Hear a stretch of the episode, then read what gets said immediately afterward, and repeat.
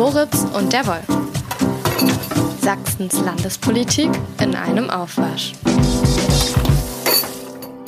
Herr Moritz, Herr Wolf. diese Woche haben wir ja ein Thema, was für die meisten Menschen äußerst sperrig ist und es sich trotzdem aber lohnt, da ein bisschen hinzugucken, nämlich Datenschutz. Der Bericht der sächsischen Datenschutzbeauftragten für das Jahr 2022. Und der enthält ja einige ganz interessante Themen und auch Sachen, wo man als Außenstehender immer wieder denkt, so echt, sowas gibt's? Es sind immer so wieder Schmonzetten jedes Jahr eigentlich zu diesem Jahresbericht. Diesmal hast du ja irgendwie die Pressekonferenz von Juliane Hunder, das ist die Datenschutzbeauftragte, äh, verfolgt und sicherlich einige Schmeckerchen mitgebracht. Ich fand am bemerkenswertesten, dass ähm, bei, also wir reden jetzt ja nicht über Tausende oder Millionen Fälle, aber bei 74 äh, Ver Verfahren, wo sich Behörden quasi nicht datenschutzkonform verhalten haben, ähm, bei diesen 74 Verfahren waren drei Viertel ausgelöst durch Polizisten, die quasi illegale, unzulässige Datenabfragen in polizeilichen Auskunftssystemen, PASS gibt es da zum Beispiel oder Inpol, äh, durchgeführt haben, um zum Beispiel an Meldedaten von Menschen ranzukommen, ohne dass sie jetzt einen dienstlichen Anlass wie Ermittlungen dazu gehabt hätten. Das ist schon eine Geschichte, wo man sich so denkt, hä, warum machen die das? Und die Datenschutzbeauftragte, die hat das damit erklärt, dass das im Regelfall total privat motiviert ist, dass ganz oft Freunde, Bekannte, Nachbarn, die vielleicht Krach machen oder ihre Hecke nicht schneiden, betrifft, aber auch Kolleginnen oder Kollegen der Polizisten, Personen des öffentlichen Lebens, Prominente. Ne? Und in einem Fall, den sie so ein bisschen ausgeführt hat, weiß ich nicht so genau, ob das nett zu verstehen ist oder ob das irgendwie, ob da was anderes dahinter steckt, wie Stalking. Da hat offensichtlich ein Polizeibeamter ähm, sich die Kontaktdaten einer Person hieß es, ich schätze jetzt mal eine Frau, muss aber nicht sein. Wieso denkst du das? Besorgt. Naja, es könnte, ist eine Schätzung, das muss nicht sein. Ne? Das kann natürlich auch ein Mann sein, deswegen hat sie wahrscheinlich Person gesagt. Ähm, besorgt. aus Datenschutzgründen gesagt, Juliane 100. Vermutlich. Wow, das ist aber krasser Datenschutz, wenn selbst das Geschlecht nicht mehr genannt wird. Ne? Aber jedenfalls, diese Person erhielt plötzlich auf ihrem Handy Nachrichten von besagten Polizeibeamten. Und dadurch ist das überhaupt erst aufgefallen, weil die sich nämlich beschwert hat, wie das sein kann, dass äh, der ihre Kontaktdaten hat. Und ähm, Frau Hundert sagte, na, der hat die wahrscheinlich, diese Person, irgendwie nett gefunden. Jetzt können wir uns aber auch vorstellen, wenn irgendeiner besonders krass drauf ist, könnte man auch denken, naja, kann das nicht auch Stalking nach sich ziehen, solche Geschichten. Sag mal, aber dass so drei Viertel aller Verfahren gegen öffentliche Stellen Polizisten betrifft, das ist ja schon ungewöhnlich, oder? Ähm, nee, ich glaube, diese Zahl ist ähm, relativ stabil hoch bei den Verfahren, wenn ich sie richtig verstanden hatte. Aber hängt das nicht irgendwie. Also, ich könnte mir jetzt vorstellen, dass es damit zusammenhängt, dass man einen Fokus setzt und guckt, oh, wie ist das eigentlich bei der Polizei? Also, du kannst ja als Datenschutzbeauftragte auch mal proaktiv äh, tätig werden oder du wirst tätig, wenn dir irgendwelche Leute was mitteilen oder sowas. Hattest Ja, du das so verstanden? In, nee, in dem, in dem Fall ist proaktiv auch schwierig, weil sie hat sehr klar und deutlich gesagt, dass diese Fälle Ja. im Zweifelsfall nur dann rauskommen, wenn sich auch jemand beschwert. Also eher zufällig. Ja? Die Opfer. Wir wissen nicht, wie groß das Dunkelfeld. Mhm. ist. Sie vermutet ein größeres Dunkelfeld dahinter, sprich also noch viel mehr unzulässige Datenabfragen durch Polizisten. Ähm, und da gibt es jetzt wohl eine Vereinbarung mit dem sächsischen Innenministerium, dass man da mal äh, stichprobenartig reingucken will. Aber wie gesagt, wo kein Kläger, da kein Richter. Ne? Und der Fall dieses, äh, nennen wir ihn mal den romantischen Polizeibeamten, ähm, der ist nur deswegen aufgekommen, weil sich die nun Person, für die er sich interessiert hat, ähm, mit einer Beschwerde dann äh, gemeldet hat, wie Ist, das ist, sein ist, es kann. denn ein, ist es denn ein männlicher Polizeibeamter? Äh, ja, das, äh, das glaube ich richtig verstanden zu haben. Äh, genau, ein Polizeibeamter hatte sie gesagt. Und das ist natürlich, Okay. ja, schwierig. Ne? Also man kann ihn verstehen, er hat sich vielleicht in eine Zeugin verknallt oder jemanden auf Das der sind jetzt Straße alles gesehen. Mutmaßungen. Na klar. Wenn uns die Datenschutzbeauftragte hören würde. spannend, spannend ist ja auch, der muss ja mindestens einen Namen gehabt haben. Oder irgendwelche anderen Umfeldinformationen, ohne die er das ja sonst gar nicht hätte ähm, rausfinden können. Ne? Weil du kannst natürlich jetzt nicht ins Blaue reinsuchen. Äh, gib mir mal Kontaktdaten von einer blonden Frau mit äh, dunkelbraunen Augen und einem Zopf raus. Weil diese Merkmale sind sicher im Melderegister nicht so erfasst. Mhm, Nee, das, äh, das nehme ich mal an. Das würde man wahrscheinlich auch Amtsmissbrauch so halb nennen, oder? Gar Das nicht Wort hat sie jetzt nicht benutzt, aber man könnte vermuten, dass das in die Richtung geht. Na, und wir reden immer über Ordnungswidrigkeitenverfahren bisher, Bußgeldverfahren. Ich glaube, strafbar wird es in anderen Fällen. Vor Jahren das gab es mal ähm, das Durchstechen von Polizeiinterner ähm, im Bereich der Polizeidirektion Dresden an den uns allen wohlbekannten Pegida-Führer Lutz Bachmann. ähm, inzwischen anerkannter Das Rechtsextremist. war wahrscheinlich auch ein Verstoß gegen Datenschutzregeln, oder? Es war nicht nur eine Ja, war Datenschutzverstoßgeschichte. mehr, aber war auch das? Das war ja schon Gefährdung von Ermittlungen.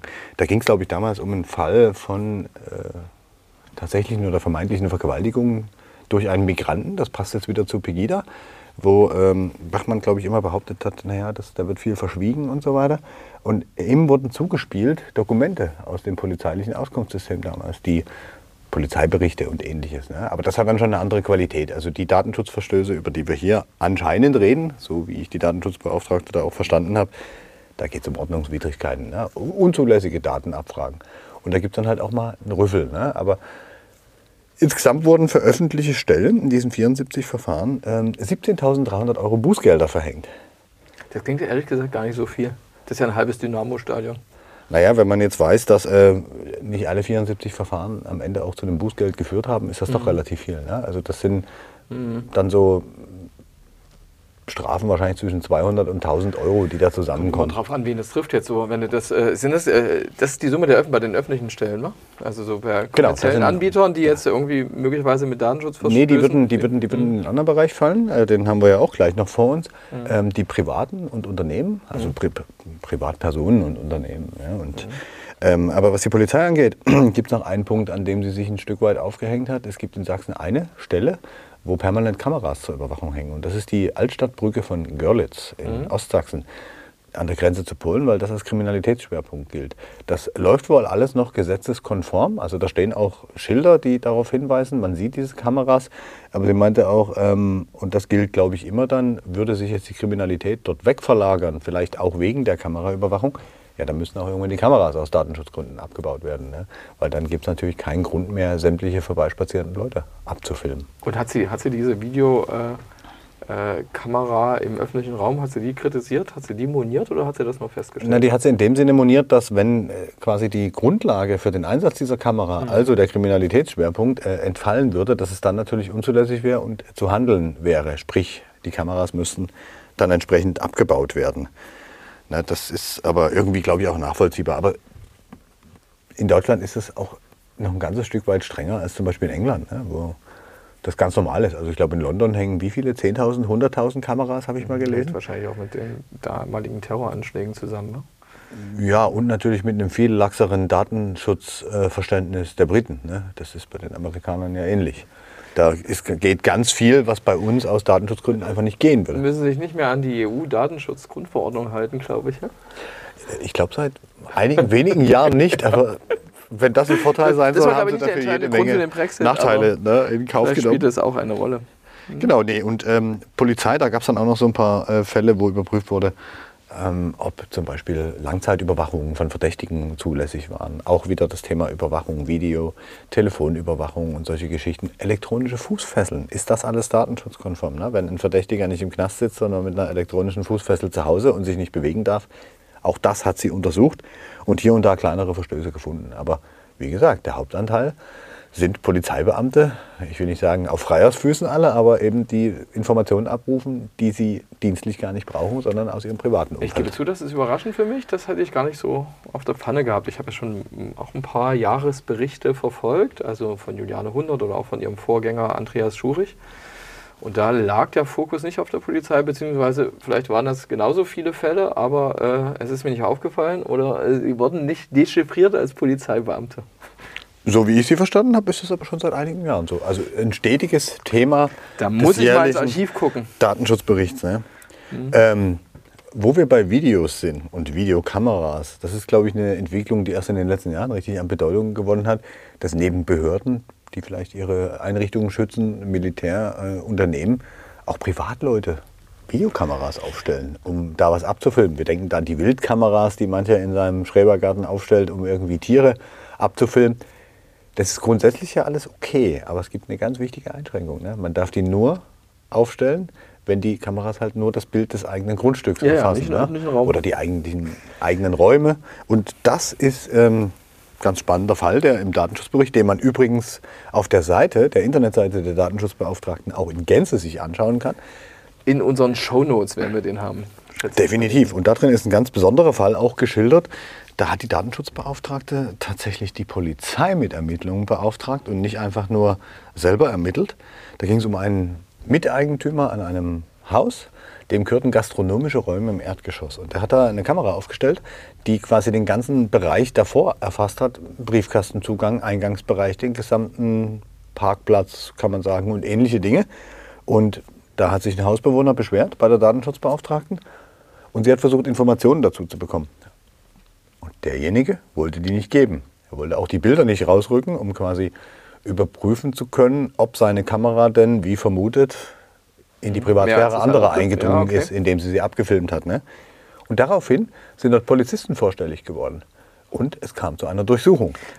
Äh, hast, hattest du schon den Ort genannt? Äh, kam der aus? Nee, der kam aus Datenschutzgründen natürlich nicht vor. Stell dir mal vor, der wäre aus dem südwestsächsischen Raum, dieserjenige, Aha. welcher. Dann hätte der vor einem Jahr nämlich nicht die freie Presse gelesen.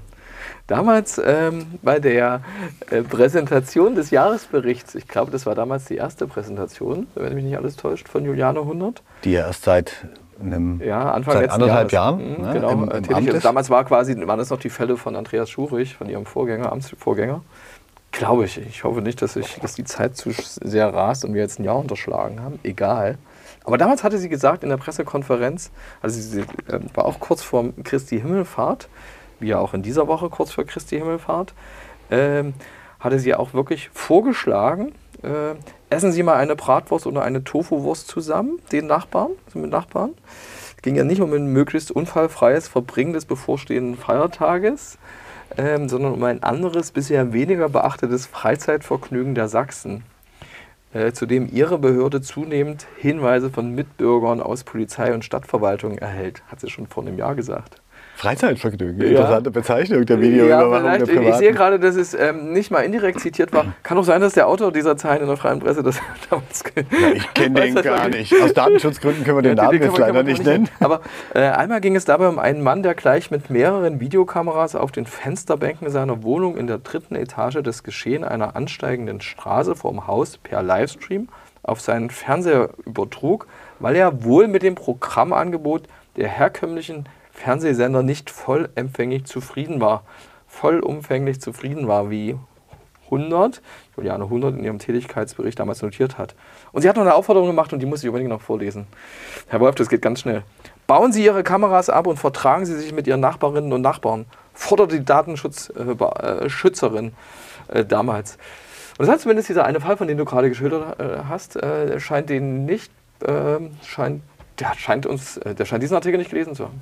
Ah, vielleicht hat er das aber auch schon vor dem letzten, letztjährigen Datenschutzbericht gemacht, ähm, weil er ist ja jetzt erst benannt worden. Ja, das, das gilt ja für das ganze Jahr 2022. Ne? Ja, du hast recht. Vielleicht war da schon die, äh, die, die, die Katze in den Brunnen gefallen? Die das, kind, das Kind in den Brunnen gefallen. Wir werden hier eine Rubrik einführen mit verballhornten Sprichwörtern, ja, ja. oder? Lass uns, äh, lass uns ja, äh, das Kind in den Brunnen gefallen war vielleicht schon. Kann ja sein, ne? Ähm, na, jedenfalls ähm, ja, scheint das echt ein Problem zu sein. Also, dass Leute dann quasi zu viel, ist es ein Sicherheitsbedürfnis vielleicht? Oder es ist eben Voyeurismus? Naja, das eine, das eine sind wahrscheinlich auch die technischen Möglichkeiten. Ne? Wenn wir jetzt mhm. mal die Uhr 20 Jahre zurückdrehen, ich glaube, wenn man da eine Überwachungsvideokamera hätte kaufen wollen, wäre das echt eine Investition geworden. Heute kannst du die wahrscheinlich bei Discountern immer wieder kaufen. So kleine Kameras. Oder dir eine Webcam irgendwo hinstellen, einen Computer hinten dranhängen und das Ding läuft einfach rund um die Uhr. Das ist, ja, das können Sicherheitsbedürfnisse, Voyeurismus bestimmt auch sein. Aber es könnte auch sein, dass es so ein Phänomen ist mhm. wie in den Vereinigten Staaten mit den Waffen. Ne? Wenn, wenn alle Waffen haben, wollen dann auch alle Waffen, damit sie sich äh, verteidigen können. Angeblich. So, und ähnlich könnte das natürlich bei der Videoüberwachung sein. Wenn mein Nachbar eine Kamera aufgestellt hat, die vielleicht nur sein Grundstück zeigt, dann baue ich vielleicht eine auf, die auch noch die Einfahrt und die Straße mit zeigt. Also das sind äh, alles Möglichkeiten, warum das zunimmt. Aber ich glaube, es hat vor allen Dingen mit den technischen Verfügbarkeiten und den inzwischen preiswerten Verfügbarkeiten dieser ganzen Geschichte zu tun. Im Übrigen ähm, noch ganz wichtig, es gab nicht nur Polizisten, die solche Daten letztes Jahr abgerufen haben, sondern ohne dass das näher spezifiziert wurde, sprach Frau Hundert auch davon, dass auch andere sächsische Behörden betroffen waren von solchen unzulässigen Abfragen persönlicher Daten, unter anderem Sozialbehörden. Was auch immer man dort mit diesen Daten macht, vielleicht auch einen Klient gehabt und dann wollte man die Handynummer, weil man ihn so toll fand oder die Person so toll fand, um es datenschutzkonform auszudrücken. Also das ist ganz spannend. Und wir dürfen nicht vergessen, dieses Kameraphänomen, ich glaube, bevor es im häuslichen Bereich angekommen ist, war es schon viel stärker am Straßenverkehr unterwegs. Da wird seit mhm. Jahren ja darüber gestritten, über Dashcams im Auto, mhm. ne, die permanent laufen und quasi das gesamte Verkehrsgeschehen Wo aufzeichnen. du im Zweifelsfall natürlich beweisen kannst, ich weiß gar nicht, ob das beweiskräftig ist, ob das vor Gericht äh, äh, das anerkannt wird, dass der Unfall, den du vermeintlich verschuldet hast, nicht verschuldet hast, weil ja die Kamera aufzeichnet, dass eben der andere eine Vorfahrtsregel missachtet hat oder die rote. Genau rote darum drehte sich ja der Streit, inwieweit illegale Kameraaufnahmen, äh, die, als solches galten die ganz lange, ähm, überhaupt äh, zulässig und verwendbar sind und vor Gericht als Beweismittel. Und ich bin mir nicht sicher, ob es ein Gericht in Köln war, aber ich habe irgendwann in jüngerer Zeit mal äh, was darüber gelesen, dass das in besonders eng gezeichneten Rahmen möglich ist. Mhm. Nämlich dann, wenn man die Kamera nur einschaltet, kurz vorm Unfall. Also man muss den Unfall fast schon ahnen und dann geht's los. Äh, Frau Hundert weist aber in ihrem Datenschutzbericht nochmal darauf hin, wie sowas äh, denn datenschutzkonform sein kann. Weil man nämlich, indem man das, den Verkehr abfilmt, andere Autos, Kennzeichen, Personen, quasi immer in die Privatsphäre anderer eindringt. Aber was wohl geht, wenn man eine Kamera hat, die immer nur wenig speichert. Also die läuft zwar die ganze Zeit, kann mhm. aber vielleicht nur zwei, drei Minuten speichern und wird sofort überschrieben dann wäre das eher datenschutzkonform. Und sie hat da so eine Faustformel mit in dem Bericht gehabt. Äh, eine halbe Minute vor dem Ereignis bis ja. eine Minute nach dem Ereignis sollte ausreichend sein, um zum Beispiel einen Unfall äh, beweissicher zu dokumentieren. Ich glaube, solche Auflagen gab es auch mal bei dieser Videoüberwachung im öffentlichen Raum, dass du sowas nicht ewig lang speicherst, oder? Also ja klar, da erinnern wir uns jetzt natürlich auch gleich wieder an Debatten wie die Vorratsdatenspeicherung, Telekommunikationsdaten und so weiter zur Ermittlung. Ne? Das berührt äh, diesen Bereich ja auch ein Stück weit mit, zumindest was die rechtliche Auslegung angeht. Was mir bei Datenschutz tatsächlich immer wieder einfällt, ist, sind so zwei Sachen. Äh, du erinnerst dich noch an den früheren Wirtschaftsminister Martin Gillow? Mhm. Der hat mal, der war ja schon kein Wirtschaftsminister mehr. Der war ja von damals von Georg Milbrat, Ältere werden sich äh, erinnern. Dem ehemaligen sächsischen Ministerpräsidenten. 2002 bis 2008 sächsischer Ministerpräsident war. Der hatte damals ähm, ähm, äh, Martin Gillow zu seinem Wirtschaftsminister gemacht, ähm, den früheren AMD-Geschäftsführer. Und nachdem der nicht mehr Wirtschaftsminister war, sondern einfach so ein durchaus streitbarer Landtagsabgeordneter, ich glaube, er war damals noch nicht Ausländerbeauftragter, hatte er sich zur Entwicklung oder damals Installierung der Lkw-Maut äh, äh, geäußert. Und weil er so ein bisschen datenschutzaffin war, hat er gesagt, Herr Moritz, weiß ich noch, hat er damals gesagt, der, äh, die werden die Möglichkeiten, die diese Mautstellen haben, diese Technik, diese Videotechnik, werden die nicht nur für die LKW-Maut äh, benutzen. Also wenn du einmal so die technischen Möglichkeiten schaffst, dann hast du viel, viel mehr. Und auch das war vielleicht mal von Datenschützern kritisch gesehen. Das, ist ja, glaube glaub ich, auch so eine, so, eine, ganz eigene Charaktereigenschaft von Sicherheitsbehörden. Wenn sie einmal technische Möglichkeiten haben, die vielleicht äh, erstmal gesetzlich imitiert sind, bekommt man natürlich Lust drauf, ähm, die voll auszuschöpfen, weil die, wenn man sie jetzt rausnimmt aus allen datenschutzrechtlichen oder persönlichkeitsrechtlichen Überlegungen, natürlich Erfolge zeitigen können damit, indem sie einfach den ganzen Verkehr durchfotografieren. Diese Säulen, die du meinst, diese blauen, die da immer an Landstraßen und so weiter stehen, oder Autobahnen vielleicht auch, ähm, klar, die können natürlich alles fotografieren. Die fotografieren, glaube ich, auch alles. Aber gefiltert werden nur die Lastwagen, weil die auch zahlen müssen, weil wie kann die Kamera erkennen, ähm, das muss hinterher irgendwie passieren, dass zum Beispiel ein Transporter, der könnte bis 3,5 Tonnen nur wiegen. Damit fällt er ja nicht in den Bereich dieser großen Maut. Das geht erst darüber los. Und das kann aber dasselbe Fahrzeug sein. Mhm. Nur, dass die unterschiedlich quasi gelabelt sind, eingetragen sind beim Kraftfahrtbundesamt. Und dann musst du ja irgendeine Möglichkeit haben, es rauszufinden. Das heißt, irgendwer muss diese Kennzeichen abgleichen, um rauszufinden, ist der mautpflichtig oder nicht. Mhm. Und ja, das liegt natürlich auf der Hand, dass man die Fotos alle gern gebrauchen könnte, um zu gucken, ob zum Beispiel der Herr Moritz am Wochenende wirklich im Erzgebirge war oder sich vielleicht heimlich woanders rumgetrieben hat. Und ich muss aber noch eine andere Geschichte loswerden, was ich finde, ähm, immer mit dem äh, Thema Datenschutz in Verbindung gebracht werden sollte. Der ominöse Sachsensumpf, du erinnerst dich eine oh Affäre ja. vor, vor ein sehr streitbares Thema. Ein, ein Thema, der, der, wobei der damalige Datenschutzbeauftragte, das war auch Andreas Schurich, der war sehr, sehr lange im Amt vor Juliane 100. Ähm, der hat den Begriff gar nicht selbst gebraucht, der wurde dann später in Veröffentlichung vom Spiegel und von der Leipziger Volkszeitung damals zum ersten Mal ver verwendet. Zumindest Sumpf, äh, dieser Sachsensumpf. Diese ganze Affäre um mögliche Geheimdienstinformationen, um Dossiers, die man angefertigt hat zur organisierten Kriminalität oder auch zu anderen Sachen, die war ausgelöst worden durch ähm, eine Datenschützeranweisung, die wiederum resultierte aus einem Bericht einer Zeitung damals. War damals die Sächsische Zeitung. Die hatte nämlich äh, im März 2006 geschrieben, dass das Landesamt für Verfassungsschutz mehrere Fälle organisierter Kriminalität beobachtet. Und die, der Datenschutz wusste, Moment, Moment, wann dürfen die denn äh, Fälle organisierter Kriminalität beobachten, das Landesamt für Verfassungsschutz. Und wusste, dass es da Einschränkungen gibt, dass man das nur machen durfte, damalige Rechtslage bei Gefährdung der freiheitlich-demokratischen Grundordnung. Und er hat sich da eingeschaltet, hat, diesen, hat so einen Prüfvorgang angelegt und hat dann darauf gepocht, dass man entweder diese Akten, diese Dossiers archiviert oder dass man diese Akten vernichtet. Und das Ergebnis war, dass damals im Landesamt, dass, dass, dass die Dinge über verschlungene, verschlungene Pfade an die Öffentlichkeit gegangen sind. Und der Sachsensumpf war geboren. Und auch das hat im Grunde hat der, der Datenschützer, überleg mal, wenn der jetzt nicht da eingegriffen hätte, wenn er da nichts gemacht hätte, wenn der nicht gesagt hätte, ihr müsst da was vernichten, ja, wäre die äh, Geschichte Sachsens anders geschrieben worden. Das sind aber alles keine Vergleiche, das ist alles Vergangenheit, äh, darf ich sagen. Ich finde, wenn wir über Datenschutz sprechen und über jetzt in Sachsen, müssen wir zwingend auf den großen Facebook-Streit äh, eingehen. Und da sind wir auch schon bei der prominentesten, angezähltesten, nicht Person, sondern Institution, nämlich der sächsischen Staatsregierung in Gestalt der Staatskanzlei der ein Facebook-Verbot droht. Und zwar binnen der nächsten acht Wochen, wie die Datenschutzbeauftragte in dieser Woche bei der Pressekonferenz auch auf Nachfrage erklärt hat. Der Streit dreht sich schon eine ganze Weile. Ähm, sie hat Fristen gesetzt. Äh, wir hatten sie ja schon mal im Interview dieses Jahr. Da hat sie das Wort dreist benutzt, wie die Staatskanzlei ähm, mit ihren Vorhalten umgeht. Nämlich auf dem letzten Fristtag einen Anwalt äh, zu beauftragen, der dann sagt, ja, wir brauchen jetzt mal noch eine Fristverlängerung. Also das tobt schon seit Monaten, das Thema. Und ähm, Frau Hundert hat jetzt klar gemacht, okay, wenn jetzt nichts mehr kommt, sie setzt sich mit dem, was vorgetragen wurde, an Argumenten der Staatsregierung auseinander, dann gibt es ein Verbot. Worum geht es da? Kann sie das selbst, kann sie selbst sagen? Kann sie selbst, kann sie selbst, na klar. Sie ist ja die Institution, die datenschutzrechtliche Anordnungen mhm. erteilen kann. Na, und in dem Fall halt auch ein Verbot der Nutzung aussprechen kann, weil Ihre Behörde, sie hat ja immerhin 42 Mitarbeiter, sie ist da nicht alleine, sich genau mit diesen Themen permanent beschäftigt. Was, was hat sie denn gegen diese Facebook-Seiten?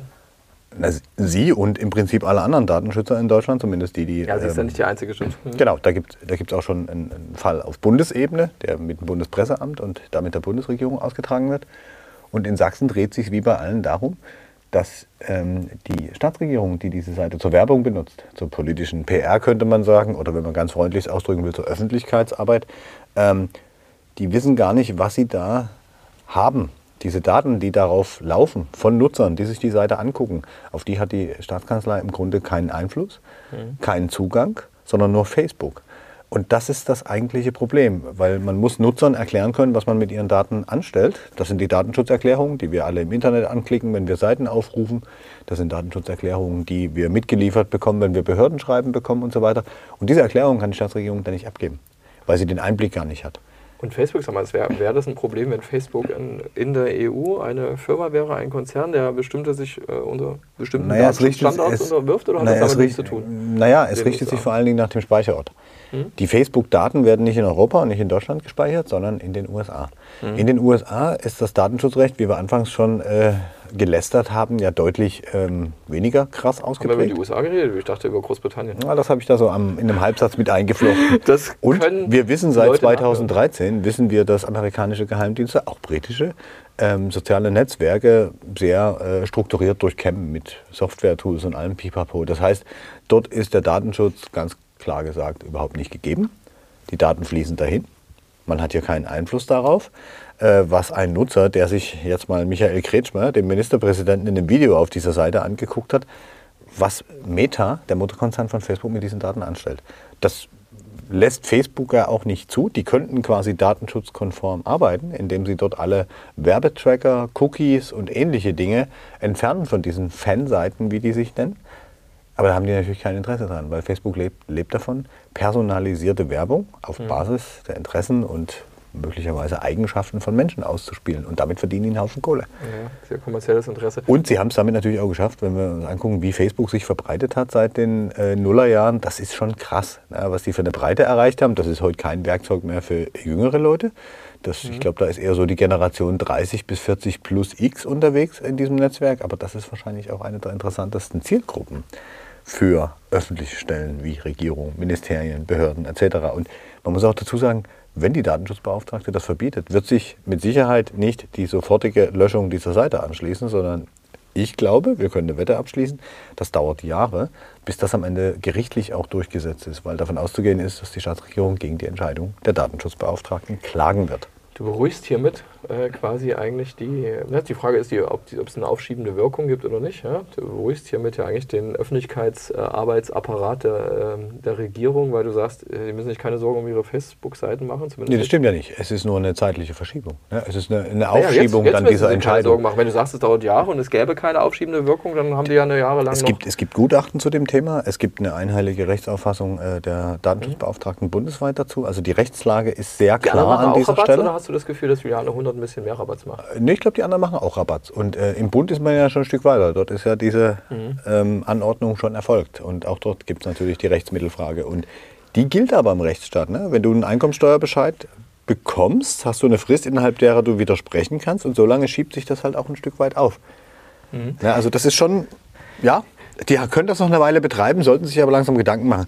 Frau Hundert empfahl äh, das soziale Netzwerk Mastodon, ähm, was glaube ich bisher nur ganz, ganz wenige Datenschutzaktivisten äh, benutzen. Also ich habe mir da auch einen Account gemacht, aber da passiert eigentlich nichts auf dem Netzwerk. Das gilt so als Alternative auch für Twitter. Aber ich glaube, dass diese, die, die, die, da ist so dieser Hype vorbei, dass die Leute alle denken, man wechselt und äh, man wechselt dann doch nicht oder sowas. Also ja, das, Problem, das, Problem ist, glaube ich, hm? auch so ein bisschen, wenn du jetzt so ein deutsches Netzwerk oder europäisches Netzwerk ähm, etablieren wolltest, Facebook ist der Platzhirsch auf dem Markt mit wahnsinnig vielen Funktionalitäten. Twitter genauso. Mhm. Wenn du jetzt Twitter-Nutzer bist, der jetzt nicht nur von der sächsischen Staatskanzlei oder der Datenschutzbeauftragten was sehen möchtest, dann ist Mastodon für dich vielleicht nicht der richtige Kanal, weil du gleichzeitig andere Medien, ausländische Medien sehen möchtest und ähnliches. Weil, weil doch aber Facebook auch schon für bestimmte äh altersbedingt vielleicht oder auch nicht zwingend, äh, für bestimmte Leute auch schon so wie Asbach klingt, Asbach uralt. Äh, ist Instagram, ist das, ist das auch so ein Problem für die Daten? Ja, natürlich, am Ende, am Ende betrifft das alle sozialen Netzwerke, mhm. die ähnlichen Gegebenheiten unterliegen, also mhm. wo die Daten im Ausland gespeichert werden, im Nicht-EU-Ausland mhm. und eben nicht klar ist, was mit ihnen passiert.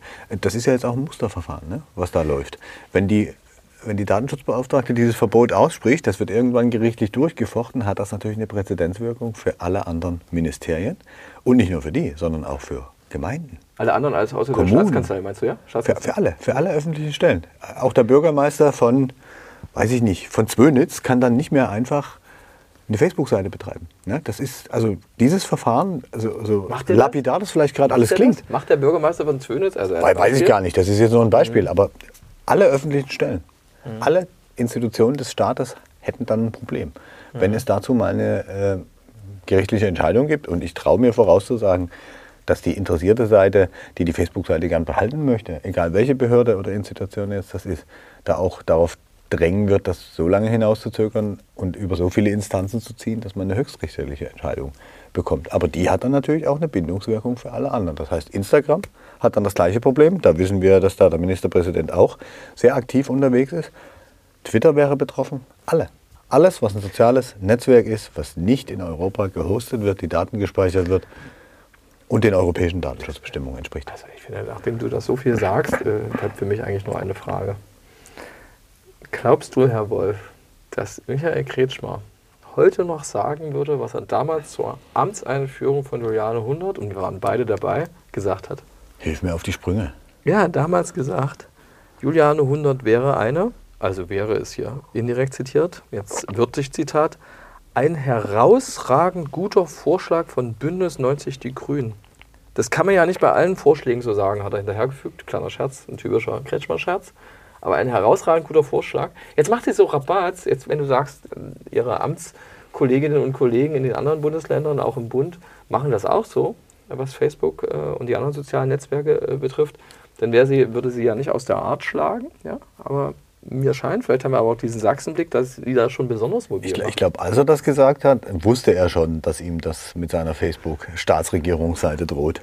Der ist ja, glaube ich, Profi genug, da trotzdem einen Lob ja, auszusprechen. Ja, genau, aber wir reden ja nicht wieder über Robert Habeck, aber hat er, den hat er ja auch gelobt schon. Und ja klar, das kann sich ganz schnell ins Gegenteil verkehren. Ne? Und dann ist das plötzlich mhm. ein Autokrat, aber ich glaube, das wird er gegenüber der Datenschutzbeauftragten wahrscheinlich nicht so sein. Aber es kann, das eine kann ja der herausragend gute Vorschlag machen. Jeder macht ja auch den Job, den er äh, qua Amt, qua Amtsbeschreibung äh, äh zu machen hat. Äh, die Datenschutzbeauftragte, da geht es um Datenschutz. Ne? Und deren Anliegen ist ja völlig klar.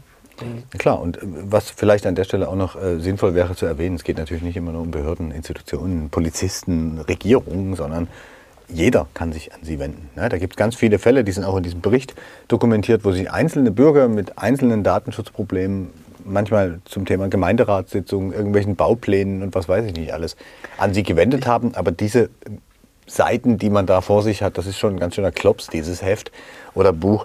Das kriegen wir natürlich nicht in einem das kann, glaube ich, jeder Podcast runterladen im PDF, oder? Genau, das kann jeder abrufen auf der Seite der Datenschutzbeauftragten. Da haben wir jetzt Werbung für die Datenschutzbeauftragte gemacht. Aber das ist völlig in Ordnung.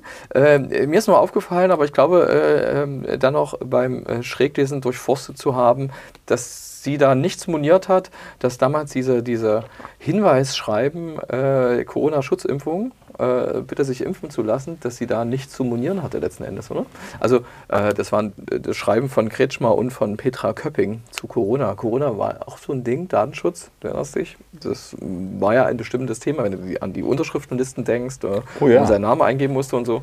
Da war ja irgendwie nicht mehr so richtig viel mit Datenschutz. Ja, man hat sich so ein bisschen wie im 19. Jahrhundert gefühlt, dass Papierlisten ausgereicht wurden, damit quasi nachverfolgt werden konnte, wer war da, die berühmte Kontaktnachverfolgung. Nur konnte halt jeder, der sich da eingetragen hat, alle Namen seiner Vorgänger lernen, ja. was jetzt nicht so richtig datenschutzgeil ja, ist. Ja, es sei denn, du hast dann den Leuten Bescheid gesagt in äh, diversen ähm, Institutionen, auch ähm, des ähm, politischen Apparats hier in Dresden war das so. Manche haben da relativ schnell gelernt. Ich erinnere mich auch an einzelne Geschichten, ja, wo man so Einzelzettel, nee, wo mhm. so Einzelzettel dann ausgefüllt wurden von jedem, die dann gesammelt wurden. Da hatte man die Übersicht auch natürlich nicht so bequem in einer Liste. Ne? Ja, da hast du recht. Nee, gibt es so alle möglichen einzelnen Beispiele. Äh, manche sind zum Schmunzeln. Das ist also wirklich ein äh, 200, mehr als 200-seitiger äh, ähm, A5 äh, Broschürenband ähm, interessanter Lektüre. Der ja vor allen Dingen erstmal ein paar Seiten Begriffserklärung und Abkürzungen enthält. Da staunt man, wie viele Gesetze und Verordnungen es gibt, die da alle betroffen sein können. Und im Grunde ist es so, das hat sie auch nochmal gesagt, das hat schon zugenommen, dass im vergangenen Jahr, während, ihrer, während ihres ersten Amtsjahres, sie auch im Vorfeld proaktiv schon tätig wurde, wenn nämlich Ministerien bei Gesetzesvorschlägen etc. schon im Vorfeld auch Datenschutzfragen mit ihr klären wollten. Kann man bestimmte Formulierungen so ins Gesetz packen, bestimmte ähm, Ansprüche da reinschreiben oder würde das den Datenschutz zuwiderlaufen? Also auch an der Stelle ist sie unterwegs. Nicht nur, wenn was passiert ist, sondern Datenschutz heißt auch zu gucken, naja, handeln alle auch schon im Vorfeld richtig. Und weil wir ein landespolitischer Podcast sind, also Wochenabwasch, äh, möchte ich an dieser Stelle noch sagen, es ist noch nicht Gesetzeskraft, hat es noch nicht erlangt, ist aber gerade noch im parlamentarischen Ablauf. Das neue sächsische Wahlgesetz, die Novelle, die enthält eine Passage, also falls du jemals kandidieren willst bei einer Landtagswahl, müsstest du nicht mehr deine vollständige Adresse äh, angeben und die findet sich nicht mehr in der Bekanntmachung, ja, die vollständige Anschrift. Bislang war das noch so bei Landtagswahlen, sondern es reicht der Wohnort und die Postleitzahl. Sehr wahrscheinlich, wenn das Gesetz so, wie es im Entwurf äh, steht, äh, durchgeht. Das ist, glaube ich, auch eine richtige Entwicklung. Auch eine Datenschutznummer, definitiv. Klar, da geht es um den Schutz von Amtsträgern natürlich. Genau, ne? das ist das, was mir da als erstes einfällt. Ne? Weil ja. wir haben ja erlebt, wie viele Bürgermeister im Sinne, im Zuge der Migrationsfrage, im Zuge von Corona als Büttel des Staates äh, an ihren Privatresidenzen äh, besucht wurden mit Demonstrationen und Ähnlichem. Das ist nur gut, dass man das macht und diese Menschen, die sich da auch teilweise ehrenamtlich oder vielleicht die meisten Politiker sogar ehrenamtlich engagieren, zu schützen. Aber ich äh, gebe natürlich, äh, mir gibt es zu denken, dass du gar nicht auf meinen Halbsatz eingegangen bist, äh, falls du kandidieren willst. Du hast es nicht mal ansatzweise ausgeschlossen. Den habe ich bewusst ignoriert. Okay. Auf die Idee würde ich im Freistaat Sachsen in der nächsten Zeit nicht kommen. Ich wünsche dir ein schönes Wochenende, Herr Wolf. Das gleiche und nicht nochmal so einen anstrengenden Männertag.